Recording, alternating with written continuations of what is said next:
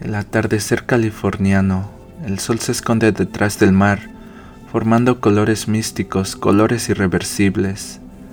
Adentro del restaurante, una mano de carne y hueso recorre su cuerpo de diosa, como si ésta fuera un carro pasando por unas curvas muy prominentes. Las uvas se fermentan en estos tiempos del año, pienso.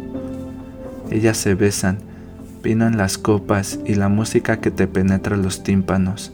Solo los que gritan se escuchan, como en los manicomios, pero aquí las risas no son contagiosas. Todos estamos bien bañados y arreglados, vestidos de gala, playeras bien planchadas, corbatas bien atadas, zapatos negros que al reflejo de la luz brillan, pero nuestra mente apesta mierda, pues nunca nada cuestionamos, Solo copiamos y actuamos, conversaciones banales, sonrisas de envidia. El dinero en inmensas cantidades no sirve de nada si no estás pleno.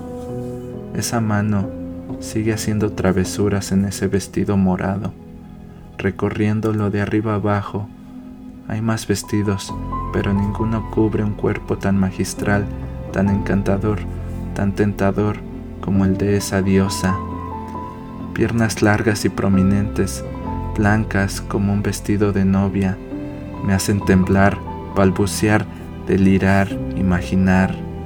La cabeza no he podido apartar de aquella silueta.